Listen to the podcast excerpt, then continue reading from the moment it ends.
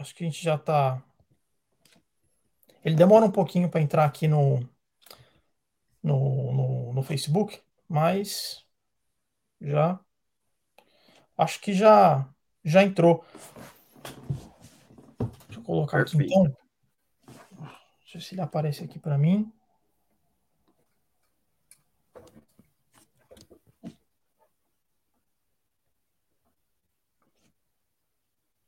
Ver se entra mais, mais alguém.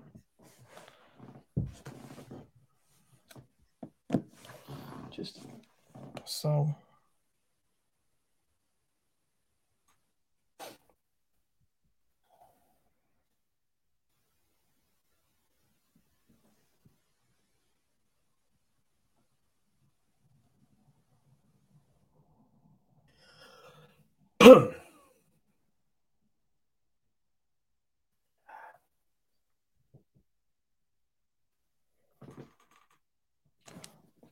Bom, vamos lá então, Marcelo. Eu vou fazer uma pequena introdução aqui, tá? Beleza. É, e aí depois a gente já já começa. Bom, primeiramente, né? Boa tarde a, a todos. É, Bem-vindo aí ao Delta Economics, né? Para quem ainda não, não me conhece, eu sou André Amaral. É, eu sou economista, é, sou mestre em análise de dados e finanças pela Harding University aqui do Reino Unido. É, e hoje eu tenho o prazer é, de conversar com o Marcelo Balotti Monteiro, né? ele é economista, ele é mestre em é, economia política e doutor em ciências sociais. Além disso, o Marcelo também é analista setorial da LAFIS Consultoria e professor também universitário né, do curso de Ciências Econômicas da Universidade AMB Morumbi. É, e, e, eu, assim, para mim, essa live é um, é um prazer enorme, porque, para quem não sabe, o Marcelo foi meu professor na minha graduação, é, quando eu, enquanto eu cursava o meu curso de economia. E é um cara que eu sempre admirei muito, conhece muito de economia, é, e ele vai, todos nós, né, teremos a oportunidade aí, certamente, de aprender muita coisa com ele. Marcelo, obrigado mais uma vez por fazer parte aqui da, da, da live é, e por disponibilizar o seu tempo para conversar comigo. Boa tarde. Boa tarde, André. Poxa, cara, é um prazer estar falando contigo. Né? É tão bom a gente rever amigos, né? É, você foi meu aluno quase 10 anos já que, que, que a gente trabalhou junto. E, e, é muito legal saber que você seguiu para essa área também, né? Foi para o Reino Unido, fez seu mestrado, está na área de finanças, né? Você sempre foi um aluno exemplar lá no curso de economia. E, e é muito, muito gostoso a gente estar tá se revendo, se falando, né? E, e, é muito prazeroso contribuir com o seu projeto, né? Você está com um projeto muito legal, né? Da, da Delta Economics. Eu acho que todo mundo que te segue é, vai ter prazer em aprender muito, né? E eu quero aqui até é, contribuir um pouquinho, né? Com um pouco do que eu conheço, do que eu pesquiso mas agradecer o seu convite né, e falar que, cara, é uma honra estar participando aqui com você. E eu tenho certeza que a gente vai, vai curtir muito esse bate-papo aqui, vai ser bem, bem legal. Legal, certamente será. E espero que essa não seja é, a nossa, que tenhamos né, mais é, oportunidades. Eu espero ingressar em breve aí no meu doutorado e espero certamente trabalhar junto aí em possíveis é, papers para frente, Marcelo, que eu sei que você é um cara é muito bom e que certamente vai agregar bastante. Então... Legal, legal. Se precisa, precisando, a gente está aqui. ah, legal, obrigadão mesmo. Ô, Marcelo, então vamos lá, vamos, vamos começar e falar um pouquinho sobre política fiscal. Eu, vou, eu achei melhor, né, começar pela política fiscal. É, é, mas antes disso, ainda acho que seria legal se você puder é, brevemente falar um pouquinho aí. É, Marcelo, como é que você chegou no curso? Por que, que você decidiu estudar economia? Eu acho que é um registro legal que fica para para quem está pensando, né, que curso que eu vou fazer e tal. Por que, que você decidiu ser economista, Marcelo? Olha, a minha trajetória acadêmica é relativamente complicada, né? Eu, quando eu fui prestar meu vestibular, eu prestei vestibular para engenharia. E entrei em engenharia na, na FEI, aqui em São Bernardo. Eu fiz oito, nove meses de engenharia e acabei largando. Eu gosto muito da área de exatas, mas tinha algumas matérias, principalmente de desenho, que não, não era muito minha praia, e eu acabei desistindo. E aí eu, eu assim, no meio do segundo semestre e precisava de alguma forma entrar numa outra faculdade, né? E, e aí eu fui dar uma pesquisada sobre cursos que teriam é, matemática, não que fosse apenas matemática, mas que tivesse matemática, mas que tivesse também alguma coisa na área de humanas. Eu sempre gostei muito de história e geografia, né? E aí eu, eu, eu, eu acabei indo na, na FAAP fazer a inscrição do vestibular e eu estava com a ideia de fazer administração, né? E, e aí, conversando lá na FAAP, vendo, né, eles, eles me entregaram um folder com um monte de informação eu vi a concorrência, né? E a administração dava oito por vaga, a economia dava dois. Eu falei, cara, eu vou prestar economia, bicho, eu preciso entrar, senão meu pai vai me encher o saco. E aí eu acabei prestando, né? E aí, por para ser coerente, né? Eu falei, vou prestar tudo economia. Eu prestei na FAP, na PUC, no Mackenzie, eu acabei entrando na FAP na, e na PUC, mas aí eu acabei optando pela PUC. Né? E aí é, é, engraçado, porque no dia que eu, fui fazer a matrícula tal, né? Eu conheci um, um Renan, que é um amigão meu até hoje, Legal. É, e a gente ficou muito, muito amigo ao longo da faculdade, né?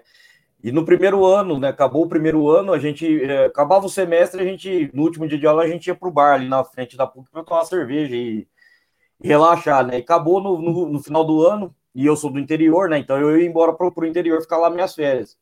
E aí eu falei para ele, falei, Renan, cara, eu acho que eu vou largar a faculdade, cara, quando eu tô curtindo, não é, muito, não, é muita leitura, cara, não sei o quê. Marcelo, seu pai vai te matar, cara. Não, faz isso, não.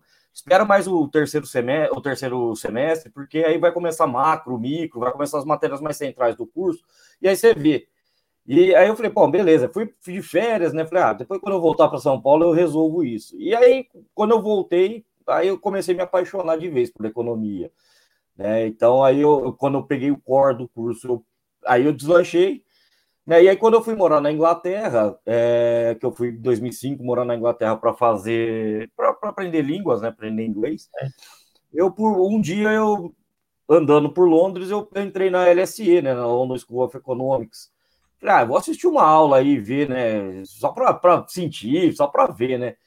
E aí, a hora que eu entrei, que eu vi, eu falei, cara, não, eu quero ser professor de economia, porque eu me apaixonei pela. E aí, quando eu voltei, para o Brasil, né? Eu fiquei só seis meses, mas aí quando eu voltei, eu, eu defini, falei, cara, eu vou, eu vou fazer mestrado, vou fazer, vou, vou para essa área, né?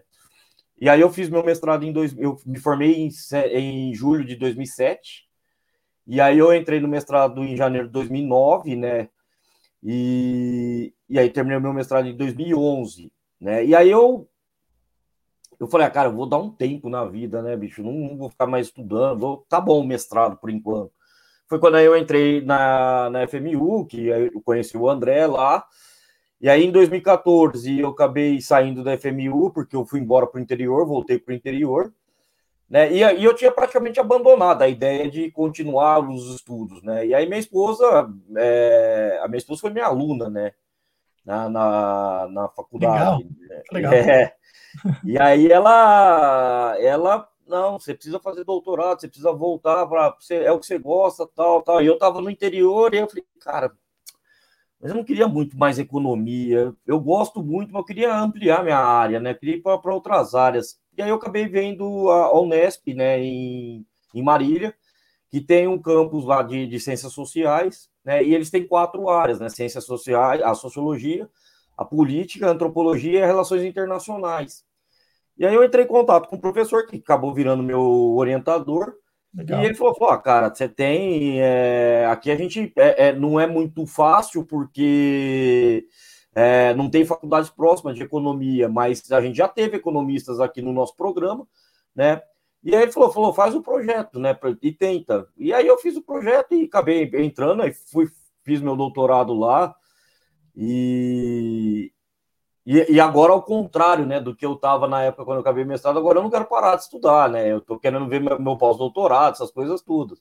Que legal. Mas eu, a, minha, a, minha, a, a, minha vida de economista ela começou totalmente torta, né? Eu não, não é, é, eu não aconselho as pessoas a irem pela classificação do vestibular por ser mais fácil de entrar.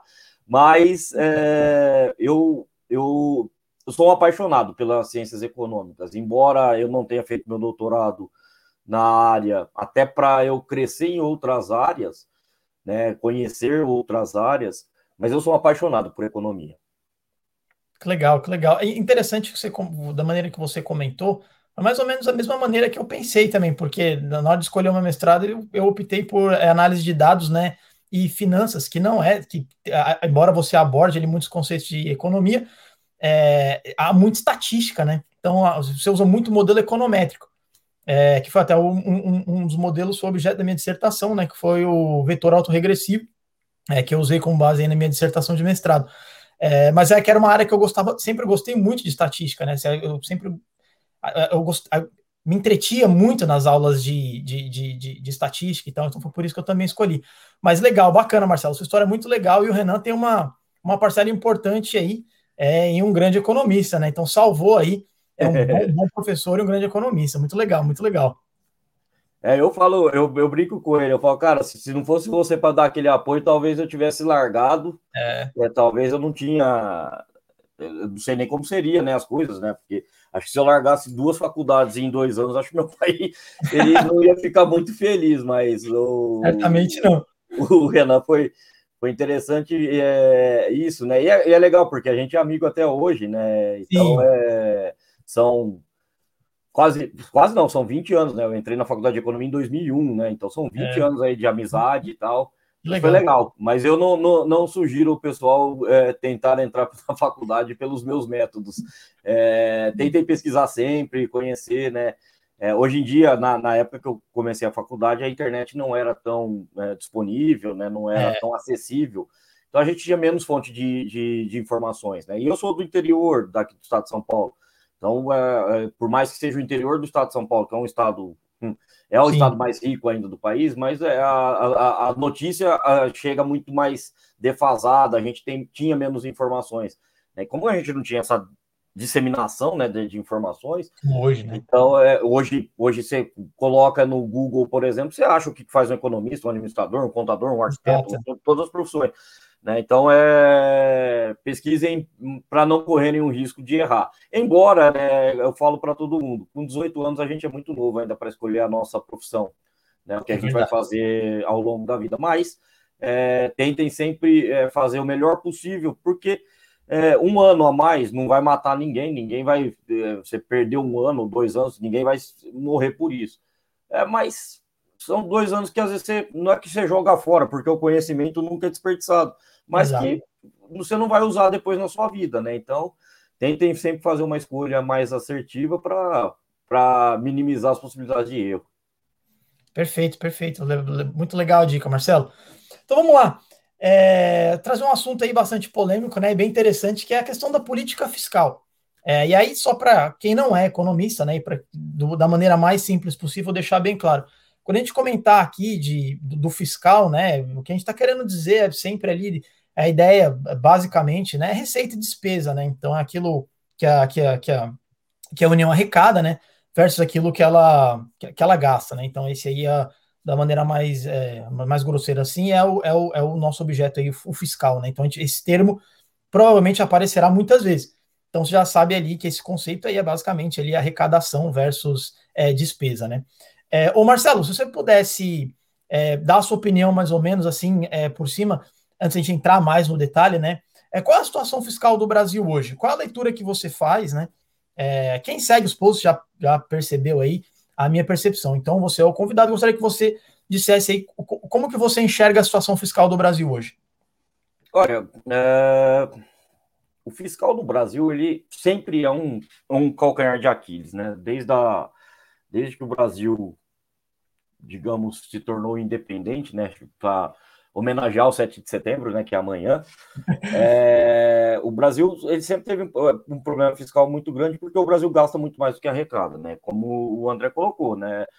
Quando você vai fazer uma análise mais generalista, né, você está vendo assim, o governo ele é mais ou menos igual qualquer ente social. Ele tem uma arrecadação, ele tem as suas despesas, né? Se ele gasta mais do, do que arrecada, ele está aumentando sua dívida, né? Se não, ele está fazendo superávit e isso pode ser usado para diminuir o seu endividamento. Então, em linhas gerais, é, essa é a situação. O Brasil sempre teve é, uma tradição de gastar mais do que arrecada, até porque como o país é um país é, com nível de desenvolvimento mais baixo, né, há, há uma necessidade de se gastar para construir infraestrutura, para construir é, para apoio social, né, para programas de transferência social, enfim. Então, essa a, a, dinâmica fiscal do Brasil ela sempre foi muito complicada, né? Isso, na minha opinião, ela deu uma piorada depois da Constituição de 88, porque a Constituição ela prevê muito gasto, mas não prevê da onde vai vir essas receitas, né?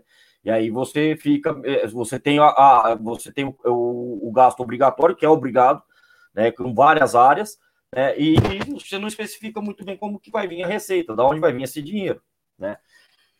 Você tem, então, você tem aí, é, pós 88, você tem essa, é, essa constituição que ela acaba sendo uma camisa de força, né, nos gastos do governo, a maior, o, o governo tem pouca margem de manobra, né, para gastar, e aí você, e aí você tem é, uma transformação é, grande né, na, na, na, parte fiscal, que foi o, o, teto de gastos de 2017, é, a imposição desse teto.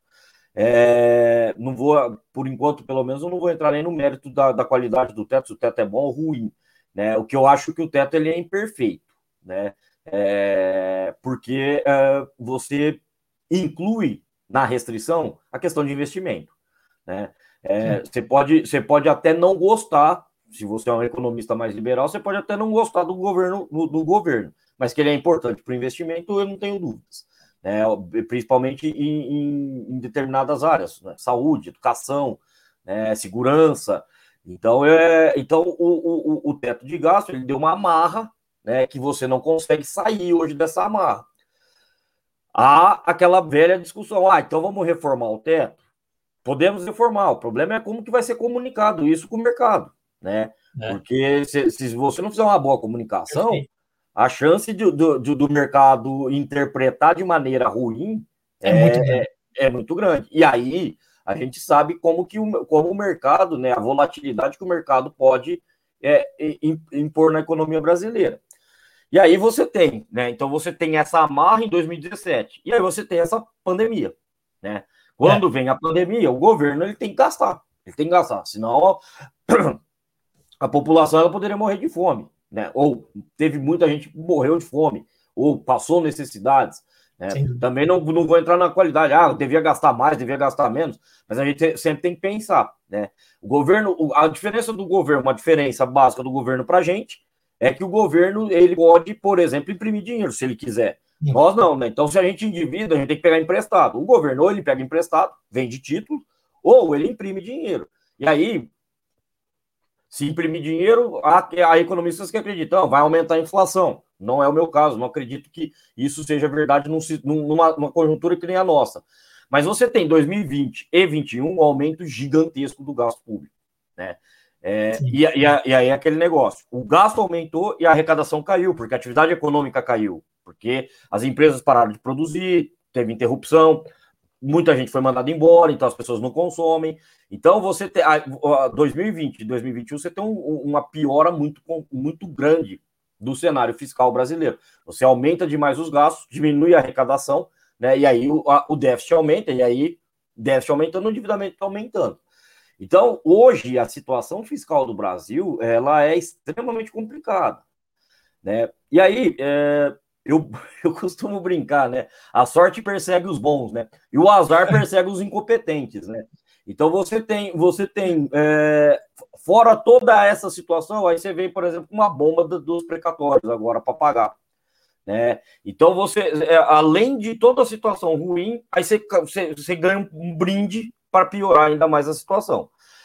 Mas ah, isso tudo poderia estar tá melhor? Em termos numéricos? Talvez não, porque não tem muito, não tinha muito o que fazer. O governo precisava fazer esses gastos. É, tem como melhorar para o futuro? Teria, né? Reforma tributária, uma reforma administrativa, né? Uma reforma de Estado. É, o Brasil, o Brasil precisava de uma reforma fiscal e uma reforma tributária, né? E aí eu, eu, aí alguém que talvez não tenha tanto conhecimento de economia vai falar, pô, mas o que, que é? Qual que é a diferença da fiscal e da tributária? É, quando a gente fala em política fiscal, a gente fala em duas, dois tipos de política. A tributária, que você mexe na alíquota de imposto, né? E a, e a, política fiscal é um gasto do governo. Então, é, o que, que a gente, o que, que eu penso, né? Precisa, precisa de uma reforma tributária? Totalmente. totalmente. O Brasil é um país que tributa muito pouco renda e tributa muito consumo. Né? Ou seja, o pobre paga mais imposto do que o rico. Sem dúvida. Isso precisa mudar. Isso é, é, é aí é uma das raízes da nossa, do nosso baixo nível de desenvolvimento, da pobreza que o Brasil tem. E a política de gastos. O governo precisa gastar melhor, né? É, eu não vou, de novo, não vou entrar no mérito se o governo tem que participar da economia ou não, mas o governo tem que gastar melhor, né? É, eu não acho que o governo brasileiro tem que ficar construindo rodovia, ferrovia, aeroporto. Isso a iniciativa privada faz e faz muito bem, né? Mas o governo precisa, por exemplo, dar saúde para a população, educação, pelo menos educação básica de qualidade, né? É, segurança para a população. Então, são coisas que o governo poderia, né? Se você é, fizer uma, uma reforma né, nos gastos do governo, que aí eu, eu, eu, vislumbro numa reforma de Estado, né?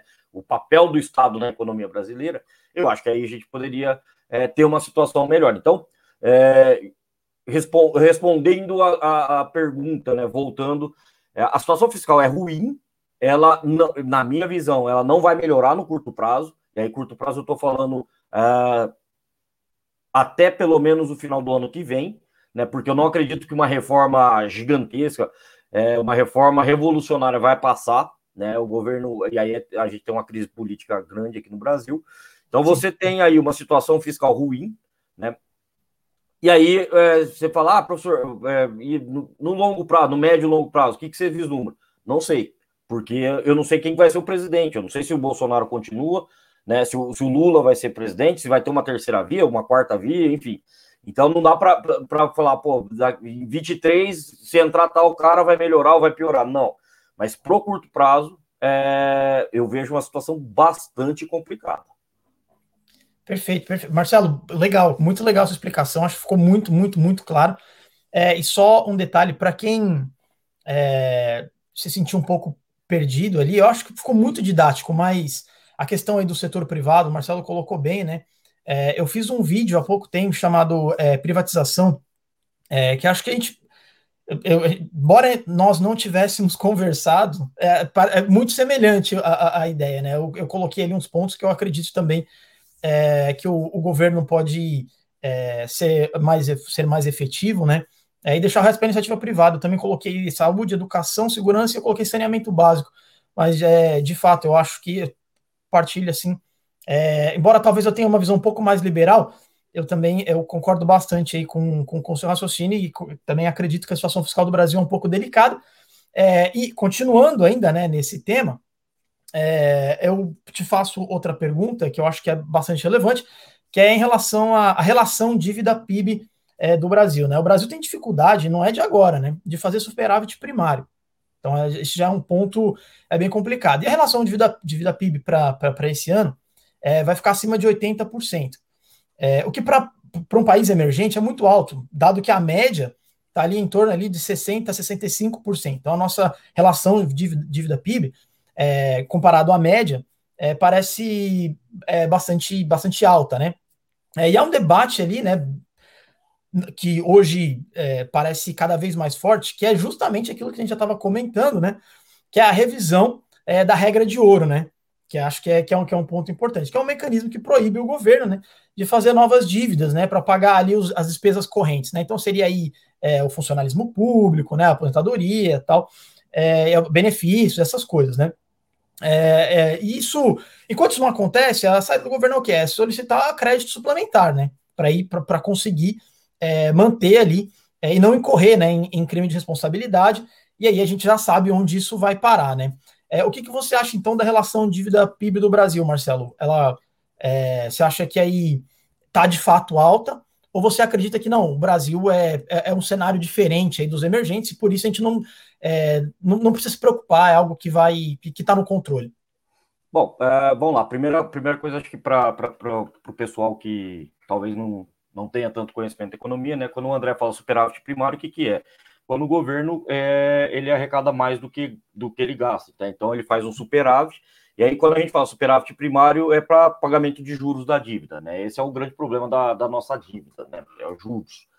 É...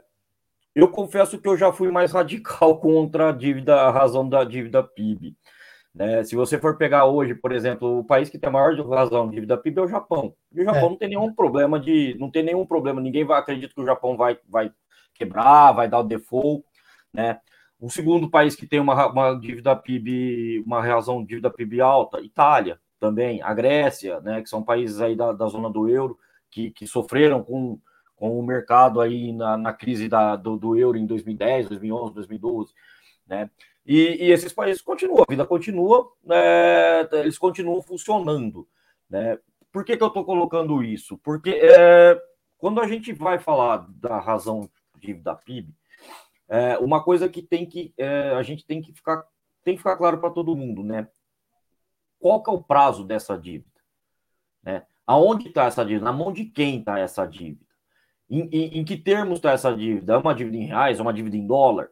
É, então, essa é a análise que a gente teria que fazer, né? Então, você vai olhar, né, um dos problemas da dívida do Brasil é a dívida do Brasil é tudo de curto prazo. Né? As dívidas do Brasil todas de, são curtíssimo prazo. Né? Você não tem uma perpetuidade aqui no Brasil, por exemplo, um título de 99 anos. Né? Então, quando você tem título de curto prazo, né, quanto menor o, o, o, prazo, maior você vai ter que fazer a remuneração, ou seja, vai ter que ter juros altos. Né? Então, é, eu não vejo problema na razão dívida PIB, eu vejo problema em como a, a, dívida do Brasil ela é constituída.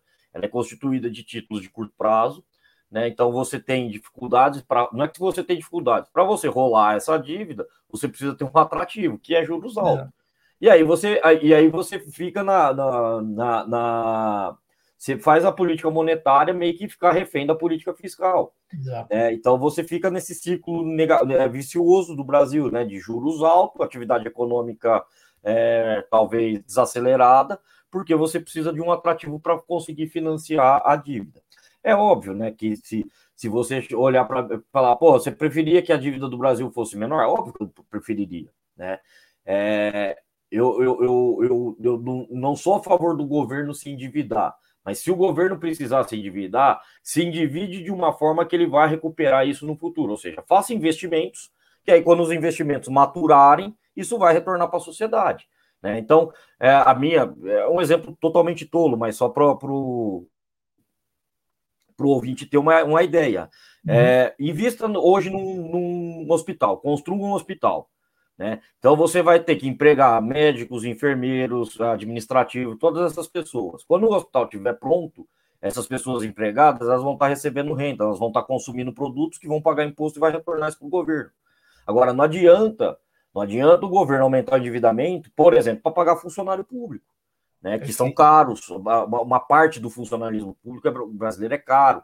Né? Por quê? Porque aí você não está retornando para a sociedade isso, né? Então você gasta o dinheiro, aumenta a dívida, sem que isso retorne para a sociedade. Então, esse é um, esse é um ponto, né? Que é que entra nas reformas né, que, que tem que ser feitas, né? É, a reforma da Previdência, por exemplo, foi boa a reforma da Previdência? É melhor uma reforma dessa do que nenhuma. Do mas que ela está longe ainda de ser a ideal, né? Você tirou muito pouco privilégio, né? Existem muitas categorias, principalmente no funcionalismo público e no alto funcionalismo público, com vários privilégios. Então você tem, é, você tem essas, é, é essas duas questões. Então, assim, a dívida está num patamar que assusta? Na minha visão, não. Eu não, eu não me preocupo com esse indicador. Agora, o que me preocupa é como ele, esse indicador é composto. Aí eu olho e falo, cara, isso é, só que é um problema, não é um problema conjuntural, é um problema estrutural do Brasil. Né? O Brasil sempre teve esse problema de dívida de curto prazo, por isso que a gente vive é, raríssimos os momentos que a gente viveu com taxa de juros baixa. Né? Então você tem aí, né, até tem, tem autor hoje falando, ah, o Brasil vive a dominância fiscal. Né? Tem autor que fala, vive, né? Só para o ouvinte, o que é dominância fiscal? É quando a política, a política fiscal fica refém da política monetária. Né? A política monetária, ela, a política monetária ela é para controlar a inflação, basicamente.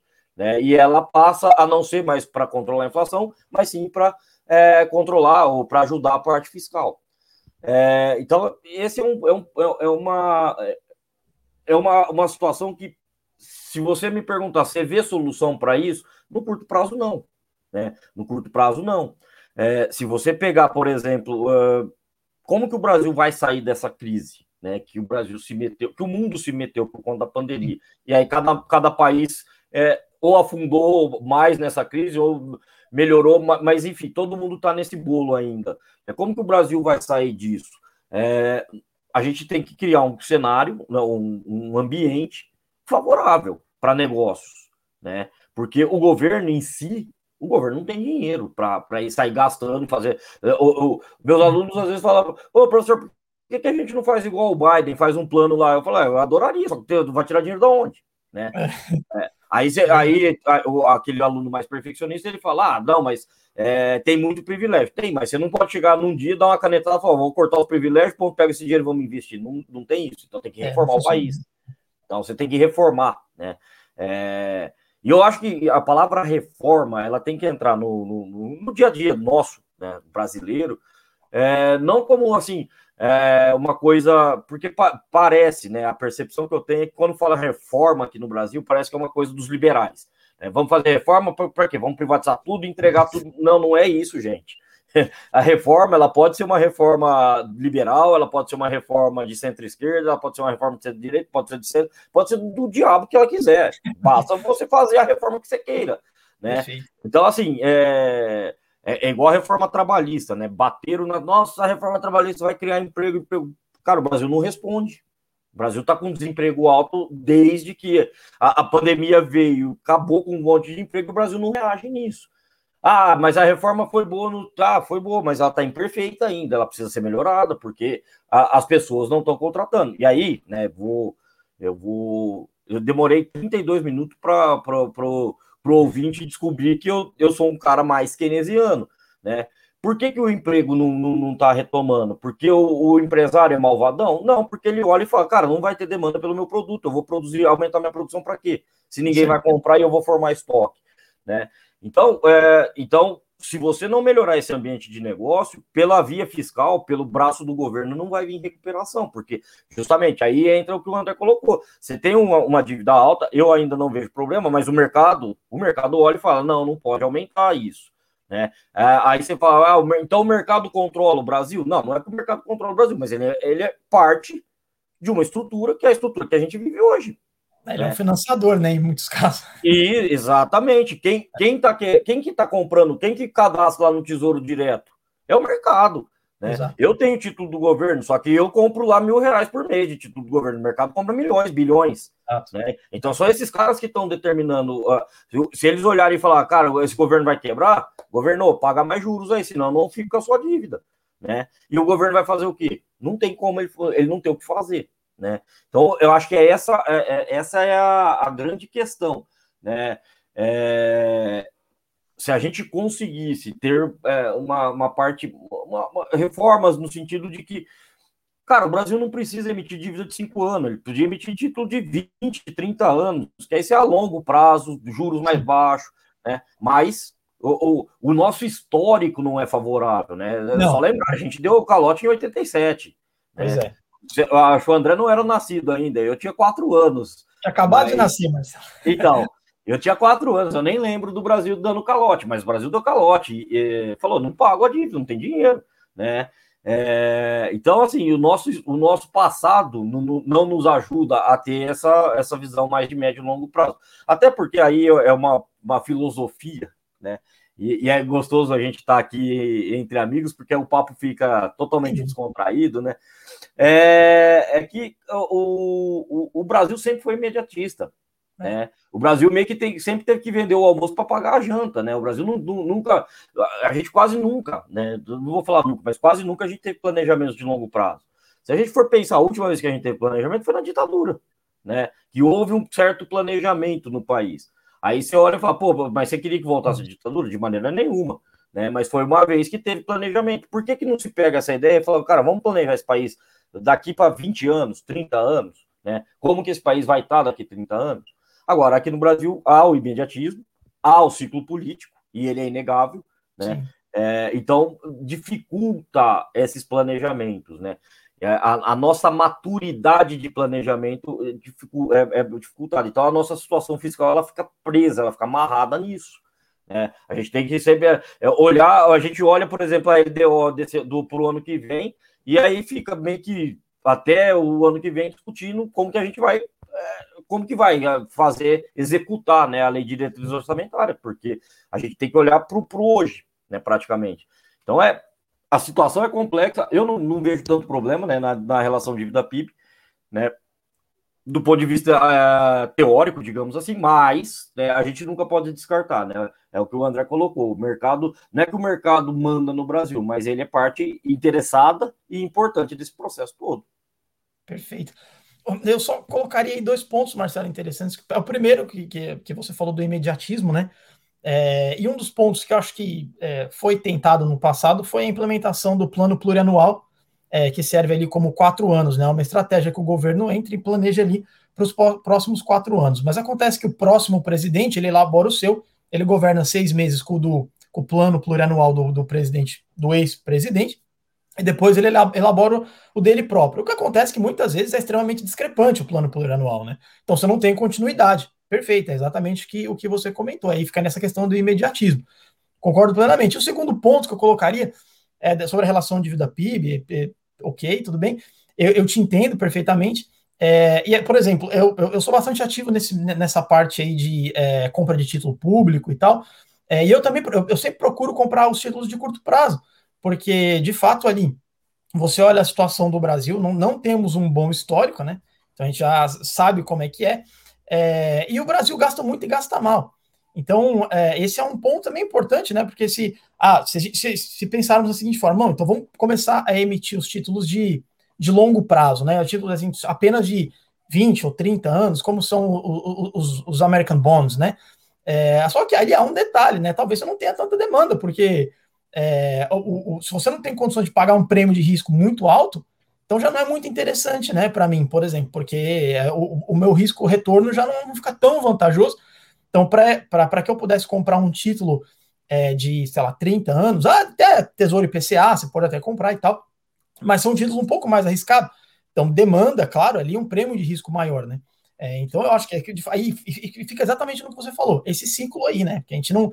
As reformas seriam fundamentais, porque elas pro, provavelmente romperiam com esse ciclo, né? Então, se tivesse uma reforma que mostrasse para o mercado ali, não, a gente está fazendo a coisa certa, então, possivelmente você teria uma demanda para títulos aí de, de, de, longo prazo, né? É dado que o risco é, país ficaria menor, né? É mais perfeita a colocação aí, eu concordo é, plenamente. É, e o que entra, entraria agora na minha próxima pergunta é justamente a importância das reformas, né? Aí tem aí a reforma tributária e administrativa, e eu colocaria aqui é, as duas, mas a, no, no, no, no, que tange ele, primeiro a reforma administrativa, né? Que tem o que deve, provavelmente, né, o objetivo é justamente mexer no funcionalismo, né? É, ela já foi aprovada na CCJ, mas ainda falta a tramitação aí no, no, no, no na Câmara dos Deputados, depois, é, por consequência, no Senado e depois a sanção do, do, do, do presidente. É, só que o problema é que o texto está na CCJ, e aí eu até te faço a pergunta aí, será que ela vai desidratar ainda mais? O que provavelmente irá, né? E aí eu já te coloco alguns pontos aqui é, que da reforma administrativa há algo que a gente há, há coisas que a gente já precisa observar e ficar atento. Então, ó, na teoria, a proposta não altera a situação dos magistrados, dos parlamentares e dos militares. Então você já tem uma desidratação logo aí no começo. É, e a reforma é, tributária, ela parece que vai, que passa da seguinte forma. Ou seja, ela teve aí uma, uma para quem é, ganha menos, teve uma faixa de isenção um pouco maior. Então, é, para quem ganha é, de, até R$ 2.500 não paga nada de 2.500 a 3.200, 7,5%, é, e de 3.200 a 4,25, 15%, de 4,25 a 5,30, 22,5%, e aí que acho que é o ponto mais crucial né, da, de toda a reforma. Acima de 5.300 vai pagar 27,5%, ou seja, se você ganha 5.400 é, e o outro ganha 300 mil, a alíquota é a mesma. Parece assim um pouco é, é bizarro até, né? É, e aí eu te pergunto também, né? Como você se classificaria ganhando R$ 1.300 no Brasil? Você é um cara de classe média? Não me parece muito razoável, né? É, mas aí eu passo a bola para você agora, Marcelo. O que, que você acha aí dos pontos da reforma administrativa e da tributária? Desses dois que eu te Bom, eu vou, eu vou começar pela, pela, pela reforma mais importante que ninguém fala, que seria a política, né? A gente precisava de uma reforma política nesse país. Exato. É, eu acho que ali seria o, o ponto de partida para a gente começar a repensar esse país. Como isso não vai acontecer, é, pelo menos no, no curto prazo, né? então vamos para as reformas que a gente tem. Né? É, por que, que, eu, por que, que eu falei da reforma política? Justamente porque a, a, o André colocou o termo desidratar. As reformas elas estão sendo desidratadas. Por quê? Porque você precisa fazer acordo. Né? O, o, presidencialismo de coalizão que a gente tem, né, o, ter, o, o termo do Sérgio Abranches, é, não é. Não, e aí, assim, quem me conhece sabe que ah, eu não defendo político. É, político é funcionário público eleito pela, pela sociedade, ele tem que servir a sociedade.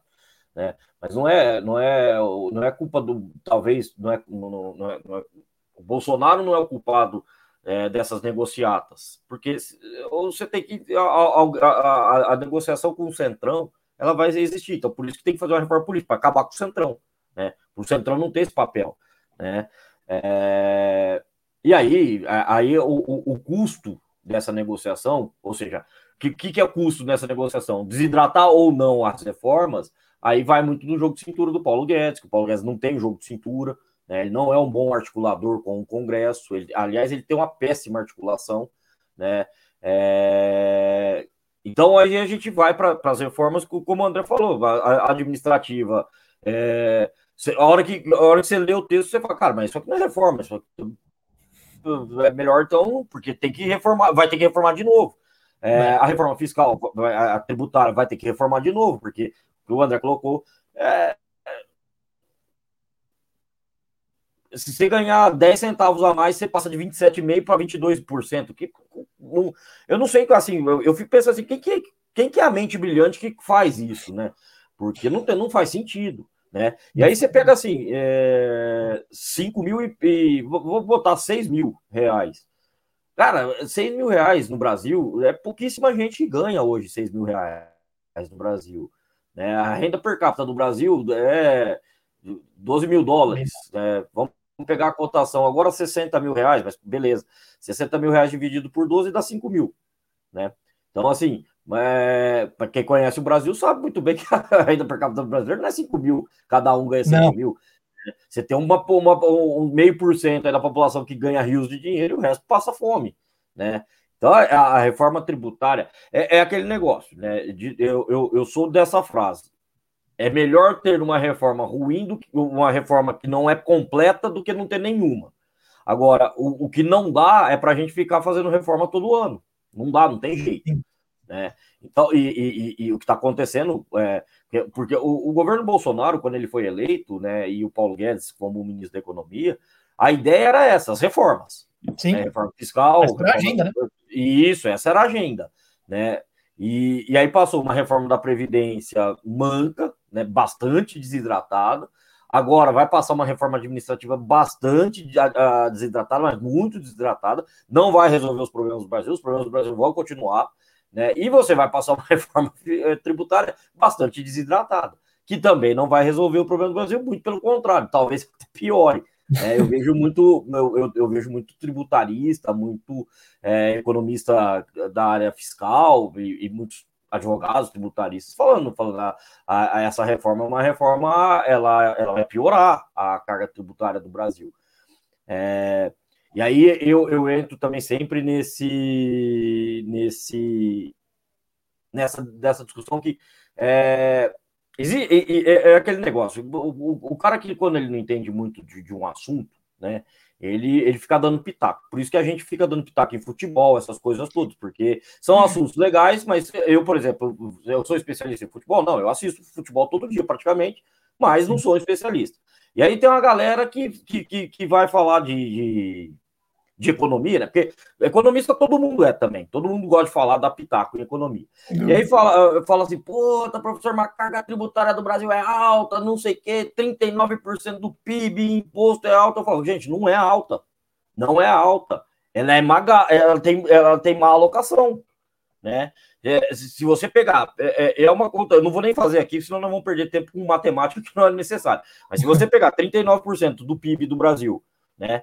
Então, 39% de 1 trilhão e 600 é, bilhões de dólares, que é o PIB do Brasil, é, e dividir por 210 é, milhões de pessoas, você vai ver que, que o, o, imposto por pessoa no Brasil é muito baixo para pagar saúde, educação, caramba, quatro. Então não é que a carga tributária é alta do Brasil, ela é muito mal alocada. é muito mal alocada. Né? Por quê? Porque você tem um, um funcionalismo público, né? e aí tem que também ficar claro. É, funcionário público não é todos, não são todos que ganham bem, não. Muito pelo contrário, a maioria ganha mal, salário baixo.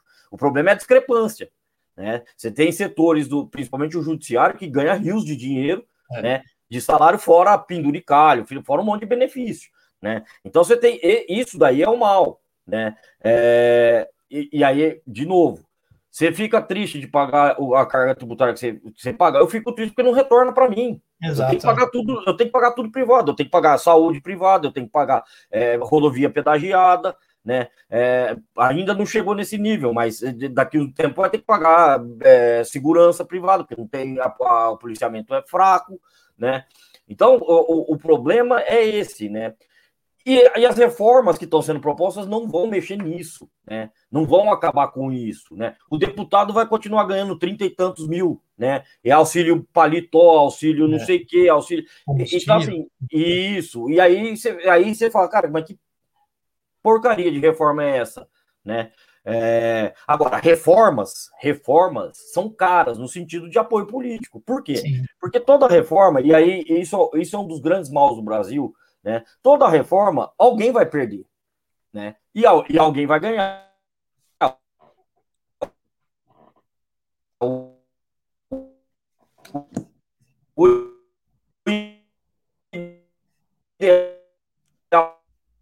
da reforma é que possível, né? ninguém vai perder. Né? Então, é, e é de interesses. Então você tem que ter um, um presidente descompromissado com a integrar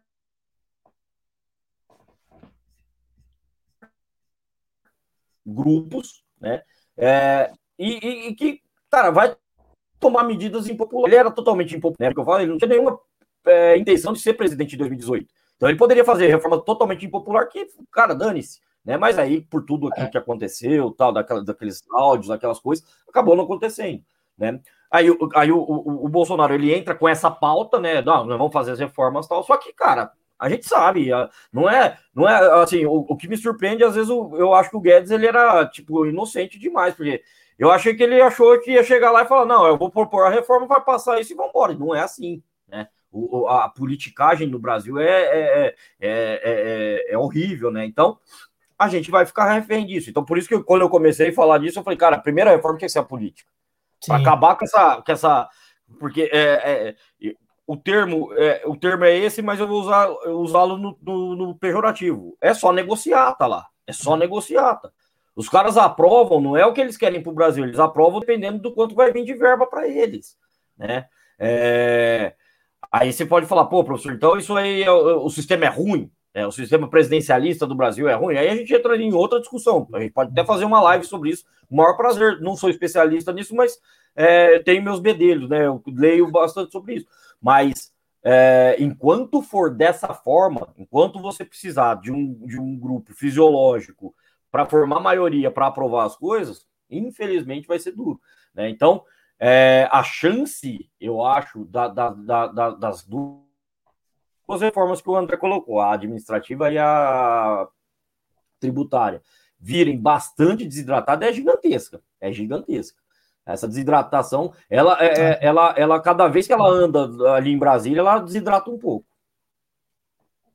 É impressionante, né? Esse é um plano estrutural do Brasil que precisa. Aí eu concordo plenamente aí, numa reforma política seria é, é muito benéfica, né? Não tenha, não, não tenha dúvida.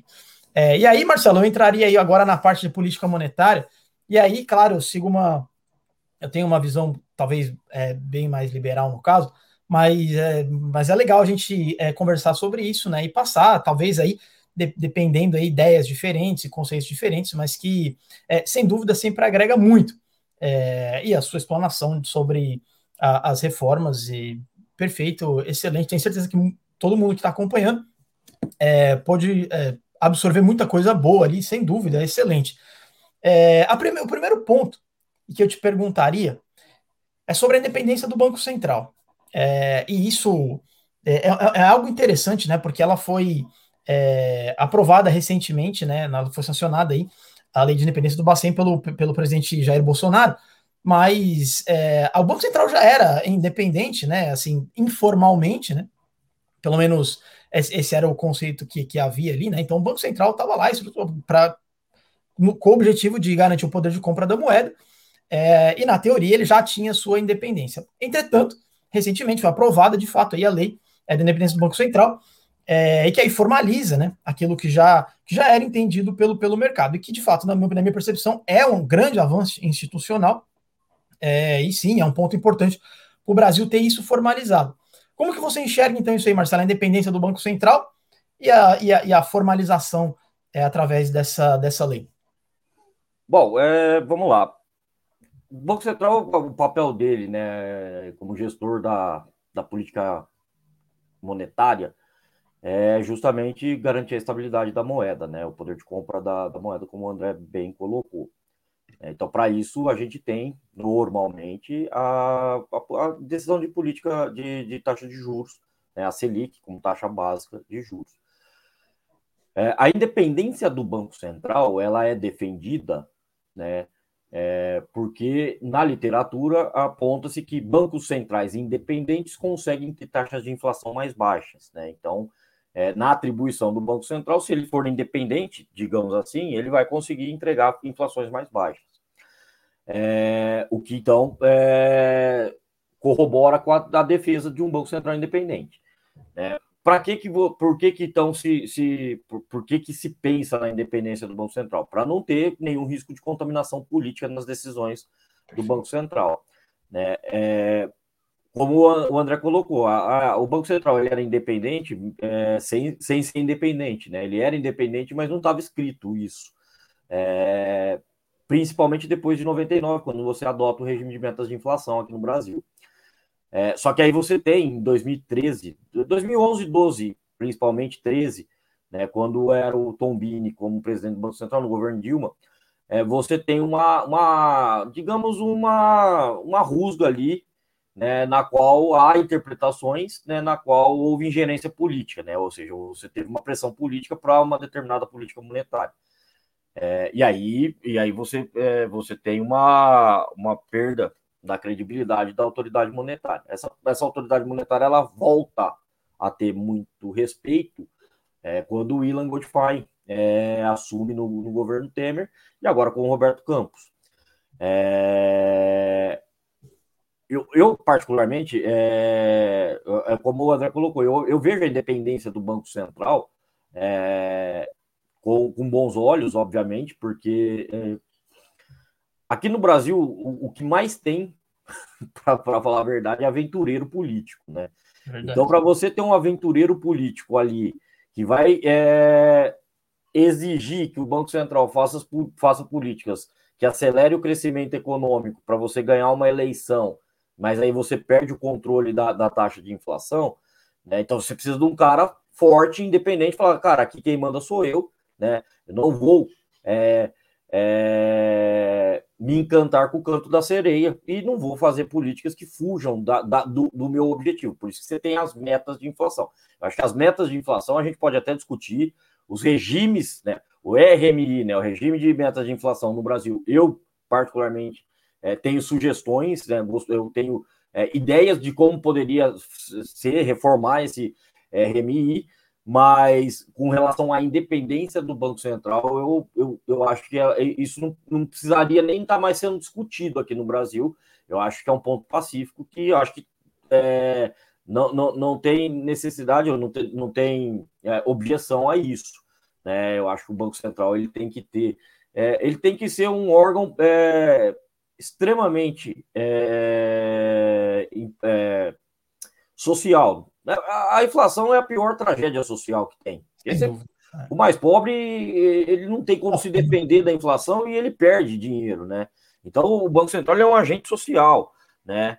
E, então, ele tem que ter uma credibilidade muito grande, que assim, que as pessoas acreditem que ele vai controlar a inflação, né? Eu acho que talvez o, o Banco Central mais emblemático nisso é o Bundesbank, na Alemanha, né?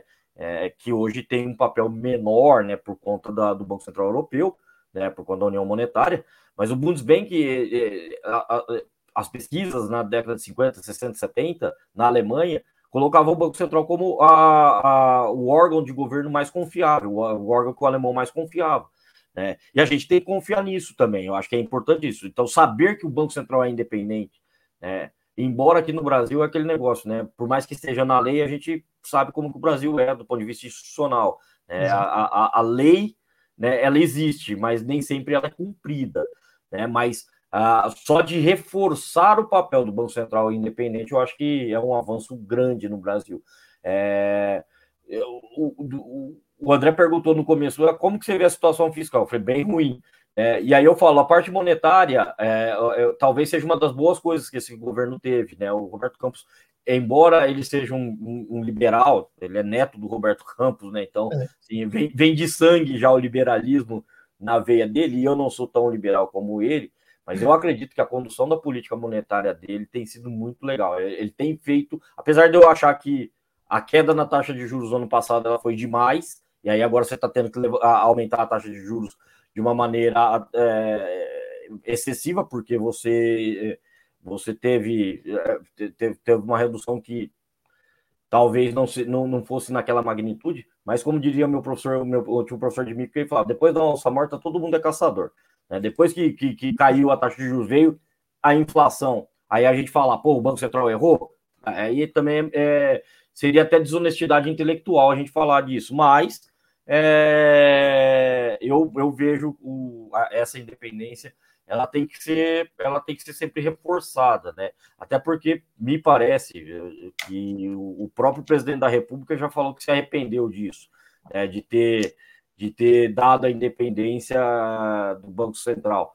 Né? Então não pode, não pode paira, não pode ter dúvida disso. Isso tem, tem, que ser um caminho sem volta agora. Não, não dá para para voltar atrás. Não é porque não é porque é a melhor medida do mundo, é porque não dá para você ficar brincando com isso. isso não, né? não, não, se brinca com essas coisas de ah, damos a independência do Banco Central. Depois daqui dois meses não volta, não é mais não.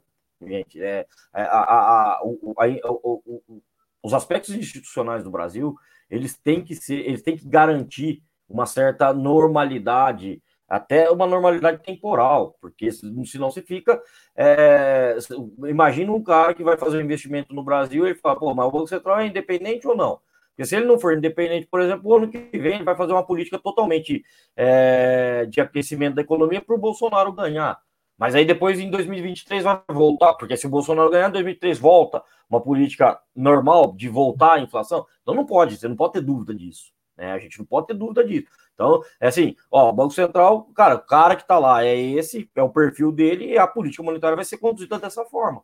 Eu acho que isso, isso desde o Ilan Goldfire, eu acho que isso é, é o, o Brasil evoluiu, né? E eu acho que assim, evoluiu e, e, a cereja do bolo foi essa, agora é lei o Banco Central é independente. Pô, beleza, né? Então é, eu vejo com bons olhos essa essa os fatores para não voltarem atrás.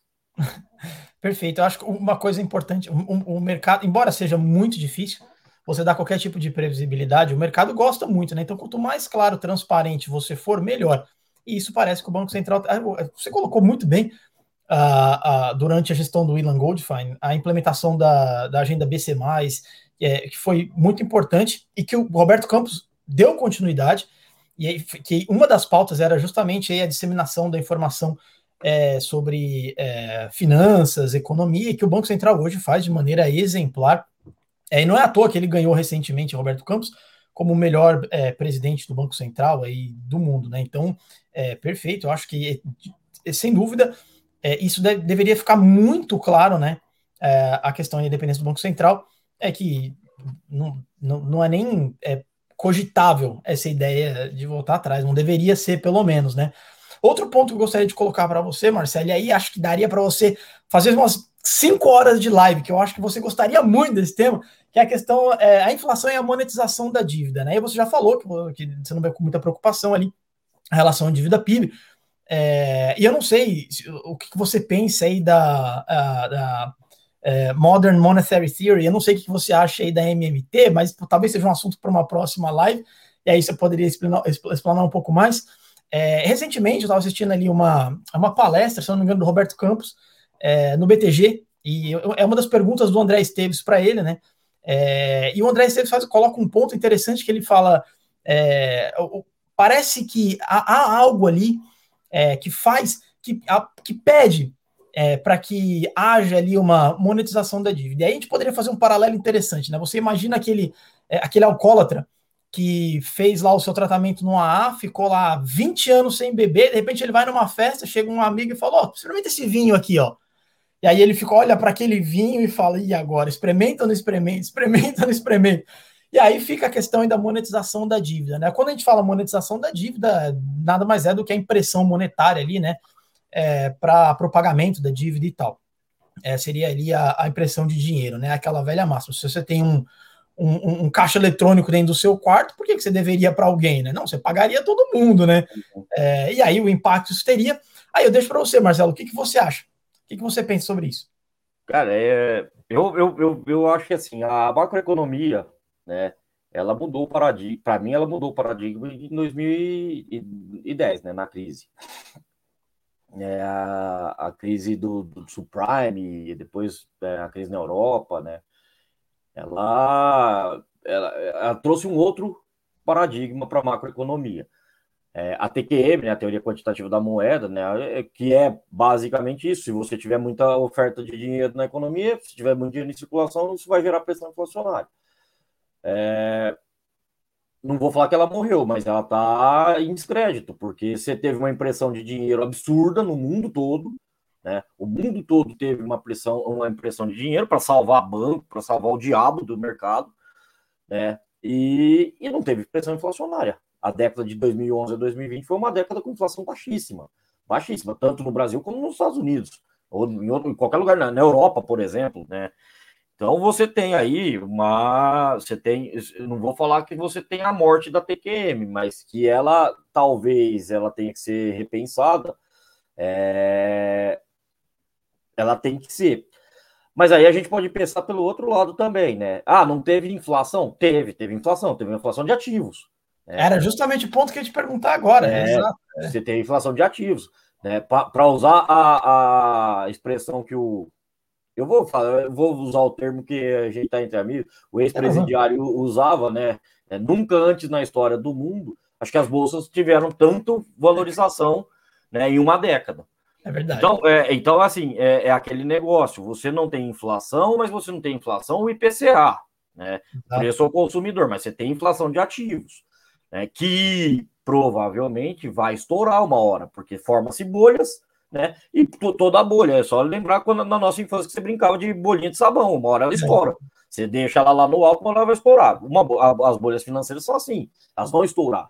Talvez não tenha estourado ainda por causa da Covid. A Covid talvez tenha, tenha freado esse movimento um pouco. Mas que vai ter uma hora ou outra o, mercado financeiro ele vai ter que se ajustar, ele vai, isso não tenho dúvida. Mas se você pegar o índice de inflação, beleza. Né? Então você teve impressão de dinheiro, mas não teve inflação na, digamos, ao consumidor, mas você tem inflação de ativos. Bom, beleza, você tem então esse, esse é um, é, isso é um argumento. Você pode argumentar, falar, cara, então dá para, é, então não, não, não, tem, não tem problema de eu ter muito dinheiro em circulação, porque isso não está gerando impressão, que é talvez o contra-argumento que você faça para não para defender que não haja impressão de dinheiro. Você fala, cara, beleza, você imprime dinheiro, paga as suas dívidas, legal, acabou com o problema, mas aí você tem o problema da inflação. É, se você for pela moderna teoria monetária, né, que é que eu, eu, eu, eu falo para os meus alunos, ela não, não tem nada de moderna, porque ela é baseada no, no KNAP, e o KNAP escreveu em 1922, né, um, dos, um dos textos dele, e aí você fala, cara, de moderna não tem nada, ela é antiga já, ela só está sendo reestudada, é, recaracterizada, tem nos Estados Unidos um pessoal que está estudando isso, é, tem, tem em todos os lugares, aqui no Brasil quem está estudando muito isso é o André Lara Rezende, né, tem trazido muito para o debate. Assim, o André Lara dispensa qualquer tipo de apresentação. Né? Você, pode, você pode não concordar com o viés é, ideológico dele da economia, mas é, que se trata de um grande economista, isso eu não tenho dúvida. Ah, sem dúvida. Então você tem aí, é, você tem algumas, algumas justificativas até teóricas, né, para explicar, para falar, cara, não, beleza, dava pra, dá para imprimir isso daí, paga a dívida e não vai gerar pressão inflacionária. O grande problema, o grande problema que eu acho é, é e aí a, a, metáfora que você fez do, do alcoólatra é perfeita, né? O Brasil, o, a memória inflacionária é muito cedo ainda, né? A gente tem uma memória inflacionária muito grande, né? o, o, acabei de descobrir que o André é de 87, né? Que ele estava acabando de nascer na moratória, eu, eu sou de 83. É, então o André ele era um pouquinho mais novo, mas ele, ele, ele, ele tem um pouco dessa inflação. Eu lembro um pouco de, de inflação, lembro de racionamento. Eu lembro que eu morava no interior, meu pai vinha de São Paulo para a minha cidade. Minha mãe tinha que comprar galão de combustível, porque o posto não abria de sábado, de final de semana. Então, então assim, é, talvez eu não tenha, eu, talvez eu não tenha vivido e eu não lembro da inflação em si, mas eu lembro das situações de inflação. É, então é, é muito recente ainda a geração da década de 80, né, que meus pais, é, é, é, eles ainda estão vivos, estão produzindo, então, assim, é recente essa memória, né? Então, talvez fazer um experimento para ver, ah, vamos tomar só esse copinho de vinho para ver, talvez é, dê uma ressaca depois muito grande. Então, é perigoso, a inflação não se brinca, né? Eu, eu, eu, eu toda vez que, que há um certo descuidado com a inflação, eu tenho, minha, eu tenho minhas ressalvas. Embora não seja, não, não, não, não eu estou falando disso de maneira geral, porque não é o que o Roberto Campos tá, tá, tem feito. Muito pelo contrário, o Roberto Campos, é, eu discordo um pouco de como ele está conduzindo a política monetária, porque eu, eu tenho a minha percepção de inflação é diferente da dele, né? Mas, mas eu acho que ele está agindo de maneira correta, né? É, a, a, inflação é algo que, que é, não dá para brincar, né? Eu vou, eu vou fazer uma, uma, metáfora besta, né? Eu, ontem a gente estava aqui no, no, meu apartamento fazendo um churrasco para minha filha, né? Que é aniversário dela quarta-feira. E, e a, eu, a inflação para mim é igual o pão de alho. Se você descuidar um pouquinho, ele passa, você perde o ponto. Né? Então é a, a inflação é isso. Se você descuidou um pouquinho, ela descontrola. E aí, bicho, quando ela descontrolou, aí é difícil de trazer ela de volta. Perfeito. Perfeito, excelente, Marcelo. E aí, eu, é, você me avisa aí quando estiver chegando o seu horário, tá? Eu, a gente colocou ali uma hora, uma hora e quinze, mas eu é. tranquilo. Perfeito. Então vamos continuar mais um pouco, pelo menos que eu queria, te, eu queria colocar esse, esse gráfico aqui para a gente fazer uma leitura juntos aqui, que é uma. Eu fiz essa leitura é, num vídeo recentemente sobre inflação, né? É, e bom, o gráfico basicamente ele mostra ali a, a inflação anual, né? Então a gente, uhum. ele começa ali de setembro de 2011 é, e vai até ali setembro agora 2021 com uma projeção é, a, depois disso, né? E bom, a gente pode perceber ali que o, a inflação ela, ela sai do, do centro da meta ali, né? É, em, em, alguns pontos é, e a, a, percepção do Banco Central é, e fica evidente aí no gráfico é que ela deve se estabilizar aí, em breve voltar para a meta aí é, ainda ali é, em 2022. É, ou, ou, seja, pelo menos a minha leitura ali é que o Banco Central está entendendo isso como uma inflação de custo, né? E não é, dada aí uma inflação de demanda. É, embora quando você olha ali a, a, a, o Banco Central atuando para subir taxa de juros, é, é, você pressupõe que a ideia ali, bom, para segurar a economia, então você sobe a taxa de juros, dá uma segurada na demanda, é, e isso é, deveria entrar é, de volta é, na meta. E como é que você enxerga esse gráfico, Marcelo? Que, na sua percepção, qual é, que tipo de inflação que a gente está passando por agora? É de fato uma inflação de custo? É uma inflação de demanda? Ou você ainda iria mais além e colocaria como uma inflação inercial? Embora essa eu acho que a gente é. não seria necessário. Mas qual é a sua percepção, Marcelo? Cara, é assim, bicho, a, a, ideia que eu tenho, a ideia não, é a minha, a minha leitura é que ela é uma inflação é, de custo, né? De, de, você tem aí, é, por conta da pandemia, você tem uma disrupção da, da, da, das cadeias produtivas, né? Então, você tem aí é, é metais, é, commodities principalmente, metálicas e alimentares com preços absurdos, né? E isso reflete, né? As pessoas. É, você não come soja, mas o, o, o, porco come soja, você come o porco, então vai estar tá mais caro, né? É, você tem aí aquele de novo, né? O Brasil ele, ele, ele, não, ele não se contenta em ter só uma crise, ele tem que ter uma. Então, quando, quando a coisa vem, vem de fato. Aí você tem estiagem aqui no Brasil, né? É. Você tem geada aqui no Brasil, ou seja, você tem um fator é, energético que está pressionando, que vai pressionar a, a, inflação. Né? E aí entra do que, o André colocou. É, o Banco Central está elevando a taxa de juros para quê? Porque se a inflação é de custo, né, ele não precisa segurar a demanda. É, e aí eu falo, a minha interpretação é que ele está fazendo isso para ancorar as expectativas. Ele está mostrando o compromisso dele. Olha, gente, eu estou preocupado com a inflação. Né? É, lembrando, a, a, taxa de juros ela tem um lag, né? Ela demora aí. É, o que ele está fazendo esse ano é para o ano que vem. Né? Então ele começou a levantar a taxa de juros agora para ter um impacto na economia ano que vem. Por isso que você tem essa queda depois na, na, na, na no IPCA. Vamos lá, o IPCA também, ele, ele, ele o, hoje por que que tá, tá alto o IPCA, principalmente? Porque você, você, o preço do alimento tá caro, a energia tá cara, né? E boa parte do que a gente é, produz aqui no Brasil é, é, produzido com insumo importado e o câmbio está desvalorizado. Então você tem três componentes aí que faz, fazem a inflação é, tá alta. O que, que o Banco Central, qual que é a leitura que eu vejo aí do Banco Central? É, são duas, né? Se levantando a taxa, elevando a taxa de juros, né? Se você acabasse, diminuísse um pouco do risco país, ou do, do, desse risco político, você teria uma entrada de dólares muito grande aqui no Brasil. E isso faria com que a taxa de câmbio cedesse um pouco. E aí você tem né, o, o, o menor pass-through, né, que chama. Pass-through é o termo que a gente usa, né, do o quanto que a desvalorização do câmbio ela transmite para a inflação. Ou seja, quanto mais, quanto mais desvalorizado tiver a nossa moeda, maior é a pressão inflacionária. Mas o quanto isso é, é, é repassado é o que a gente chama de pass-through. Né? Então, o Banco Central ele está olhando para isso. Ele fala, pô, se eu subir a taxa de juros, se se a galera lá de Brasília parasse quieto um pouco, beleza, ia entrar o dólar aqui no Brasil, mais dólar, o dólar ia cair o preço. Né? E, e ele acredita, né? E, e, eu também acredito, isso eu acredito, né, que o mercado de commodities vai ceder. Né?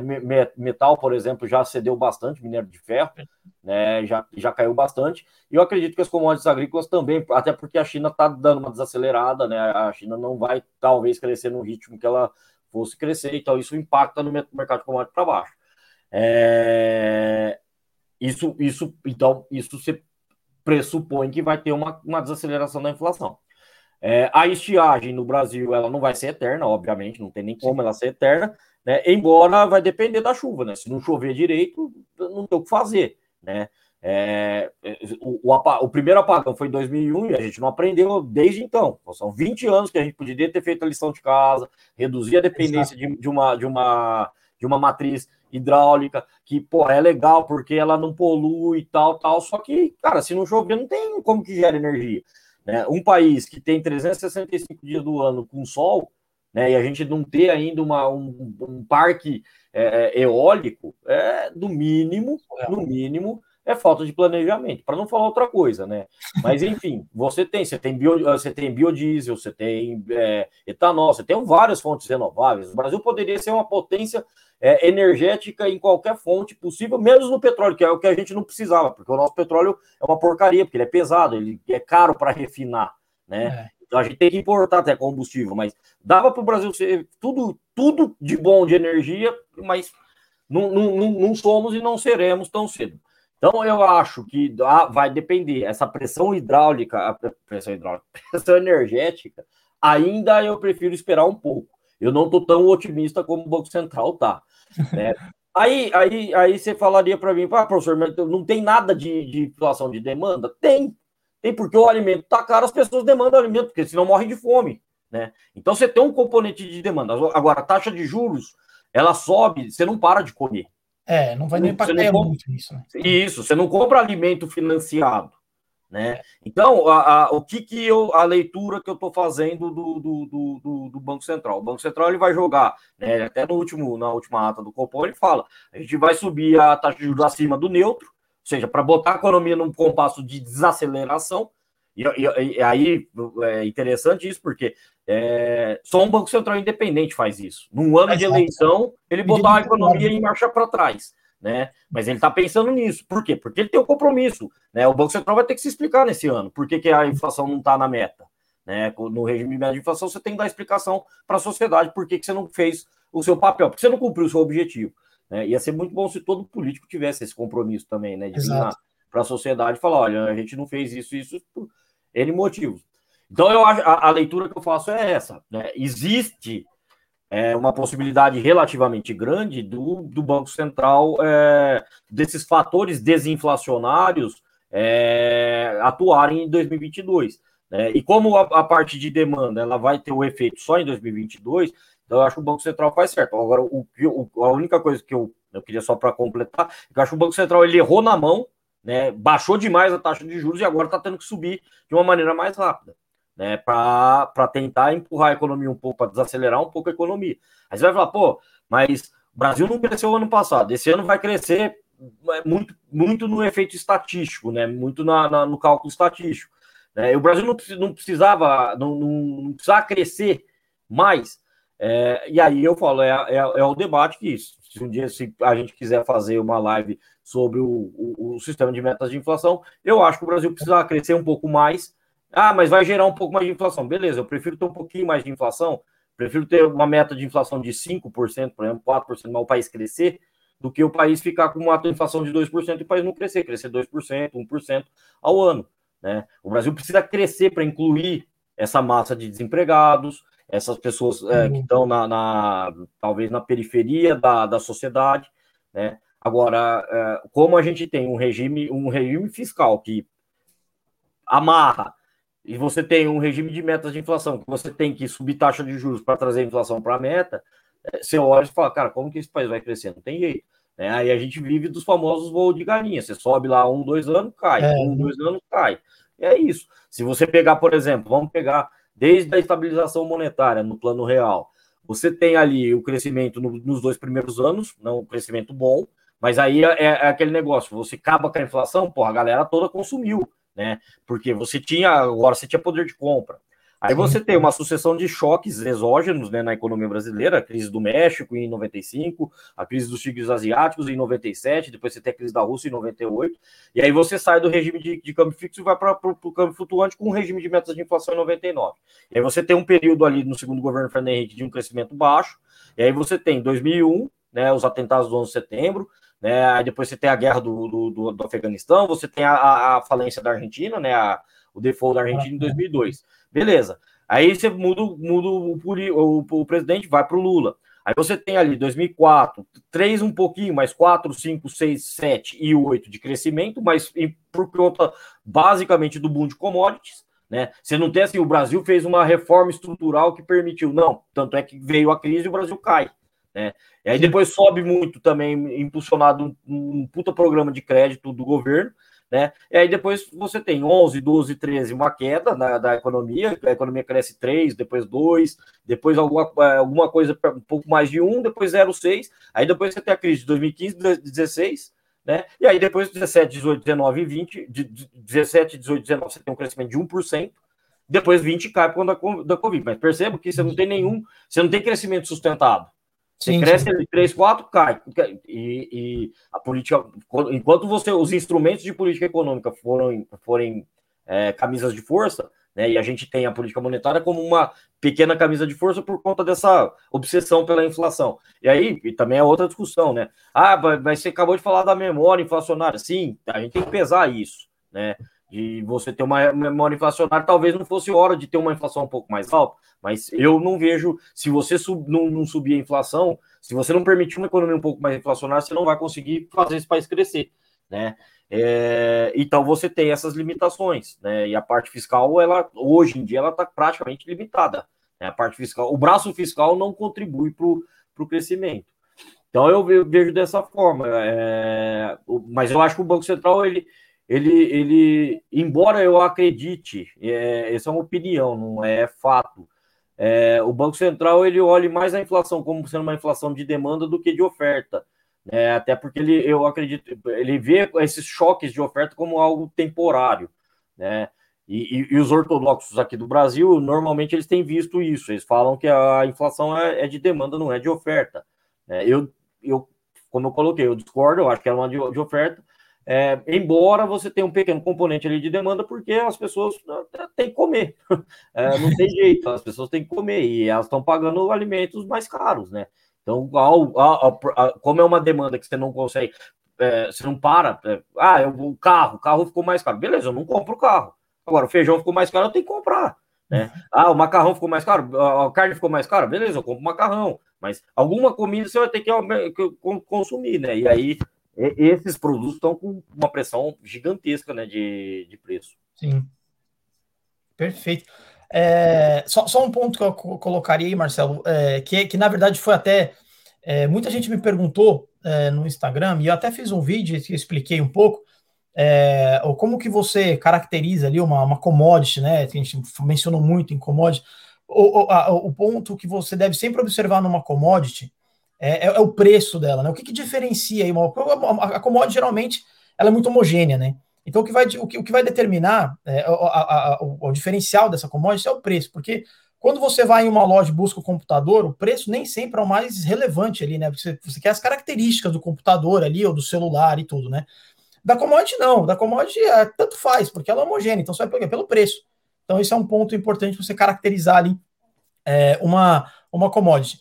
E um, um, ponto que eu colocaria, Marcelo, para a gente é, é, finalizar, e que eu acho que é, que é interessante, e a gente poderia é, conversar um pouco sobre isso, é que o, o Federal Reserve é, começa a trabalhar ali num, num, numa, é numa visão aí de, de, de uma, uma, inflação é, começa a despertar ali uma certa preocupação dos americanos, e a ideia agora é de encerrar ali, né, ou de pelo menos sinalizar é o fim do quantitative easing, né, que é o programa ali de compra de títulos é, é, públicos e privados, né, é, que, que iniciou lá após a crise do subprime, é, da hipoteca americana, né?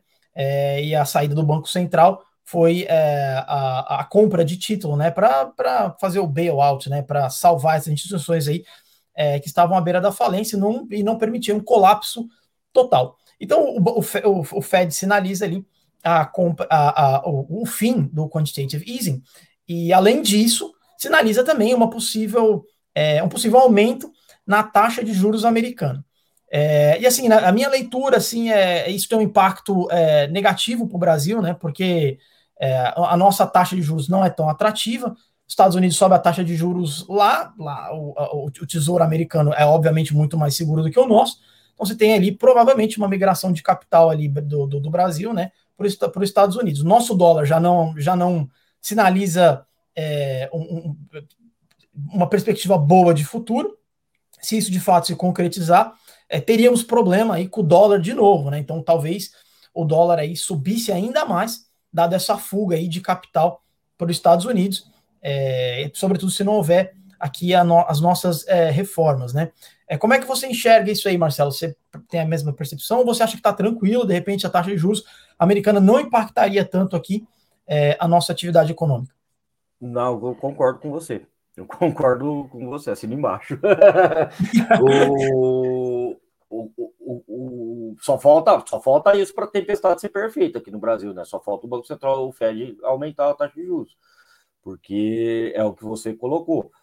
É... A incerteza política é muito grande aqui no Brasil. Então, se você tiver um aumento no, no na remuneração dos títulos norte-americanos, e o título norte-americano ele é talvez o, o, o objeto né, o papel mais seguro do mundo. Né? É. Ninguém acredita que os Estados Unidos vai quebrar. Né? É, e se alguém acreditar, a gente precisa ver, talvez, ir para um psiquiatra, alguma coisa, porque não, não tem. Você tem a moeda do mundo, você tem a máquina de imprimir essa moeda, pronto. Você está com, você tá com a vida feita, né? É, então, eu acredito que se os Estados Unidos subir a taxa de juros, é, vai haver uma migração de, de, de fluxos é, de dólares para os Estados Unidos. O aumento da taxa de juros fortalece o dólar, né? E se fortalece o dólar, enfraquece o real, né? Então, é, é mais, um, é mais um fator que, que amplia a inflação, é mais um problema para a nossa balança, não para a balança comercial em si, porque a gente vai ter superávites é, e isso estimula muito a exportação, mas a gente depende muito de importação de várias coisas, né? então vai estar tá mais caro. Então você tem aí dois ou três, é, duas ou três formas de impacto que vai impactar diretamente na inflação, que vai fazer com que o Banco Central Brasileiro eleve ainda mais a taxa de juros.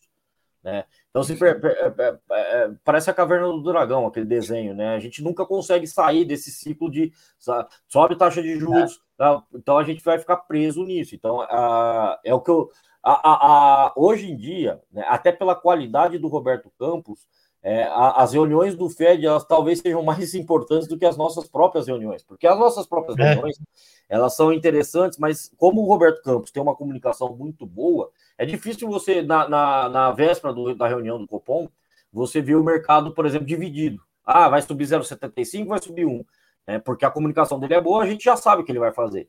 Agora Sim. a gente fica olhando para o pro, pro, pro, pro Fed, porque é, é, se o Fed fizer isso e a Europa, se, se fizer o Banco Central Europeu também deve fazer, é, andar na mesma, no mesmo passo, é óbvio que qualquer um um pouquinho de bom senso vai falar, cara, eu prefiro comprar título alemão a comprar título brasileiro. Eu prefiro comprar título norte-americano a comprar brasileiro.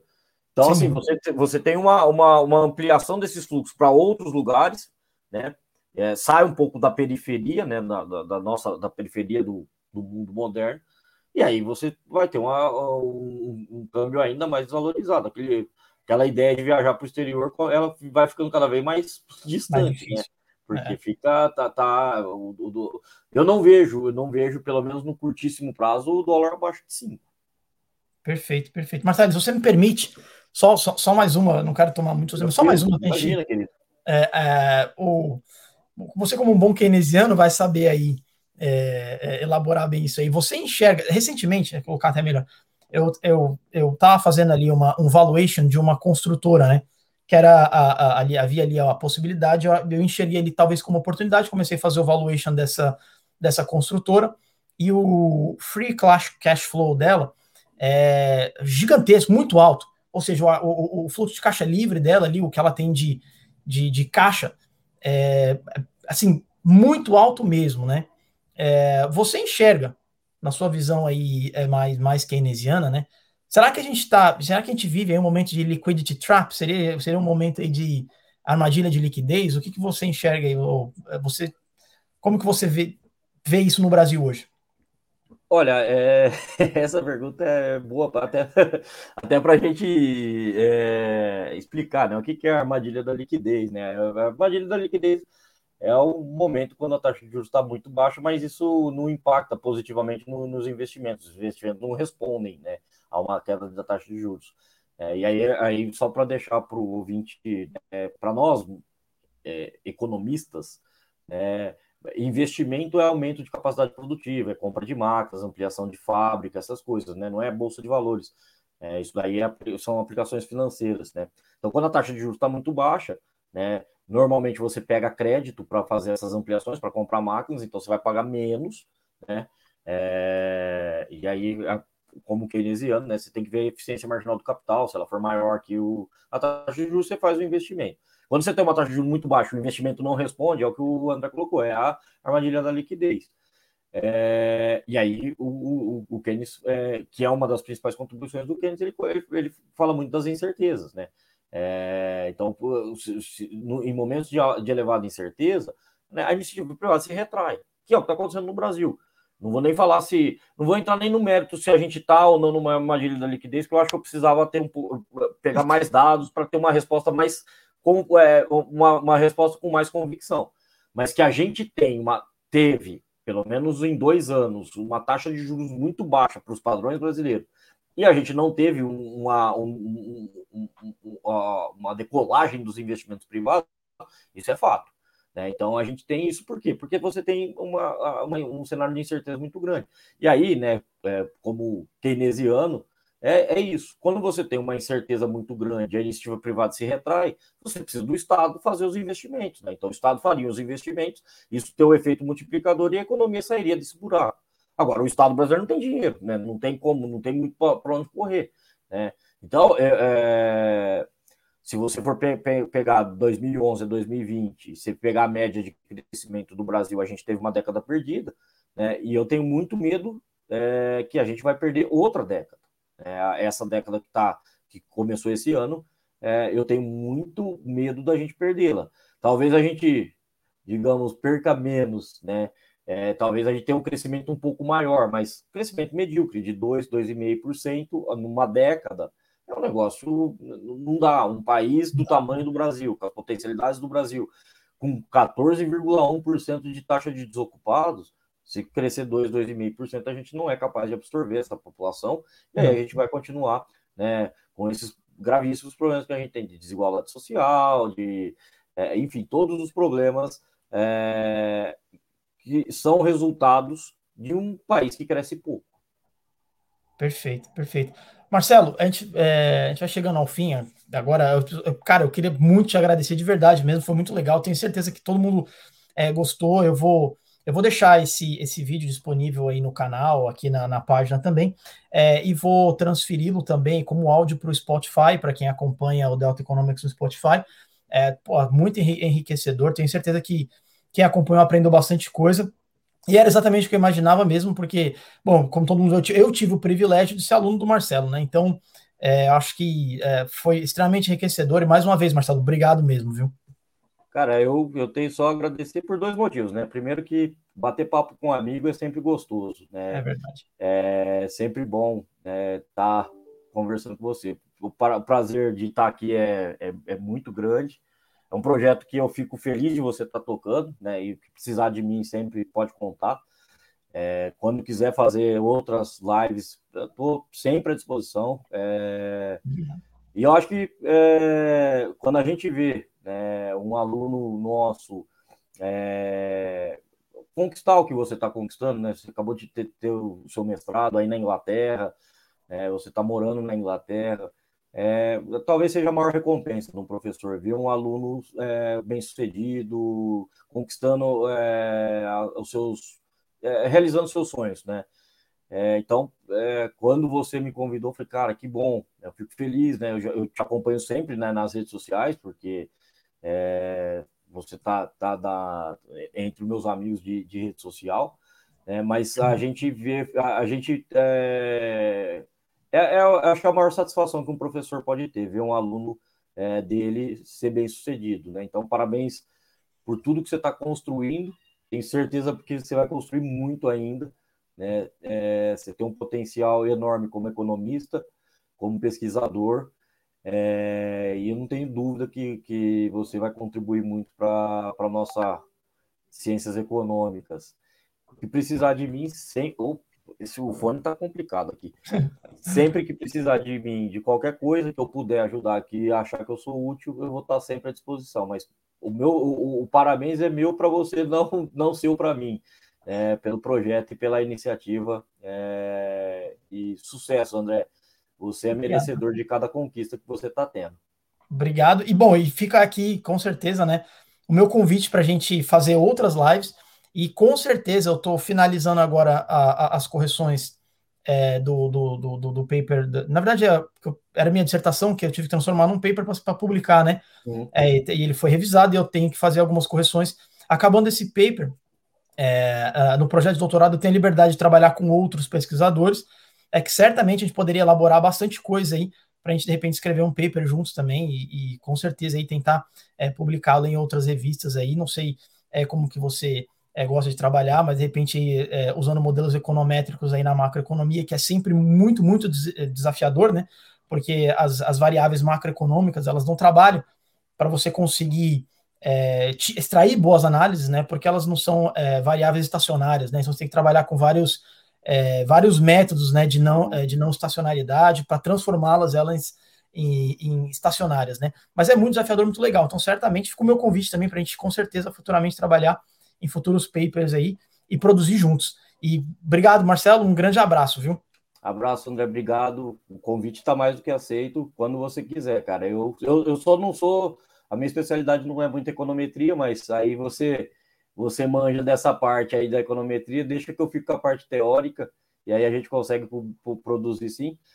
Sempre que precisar, querido, eu estou sempre à disposição aqui. Um abraço aqui do Brasil, fique bem aí na Inglaterra e quando vier ao Brasil, tenho, terei enorme prazer de, de, de, de te encontrar para a gente bater um papo pessoalmente. Certamente, Marcelo, certamente. Obrigado, cara. Um grande abraço aí. Tudo de bom e vamos nos falando, tá bom? Abraço. Abraço, querido. Valeu, obrigado a todo mundo que acompanhou. Claro, valeu. Obrigado. Obrigado, tchau, tchau.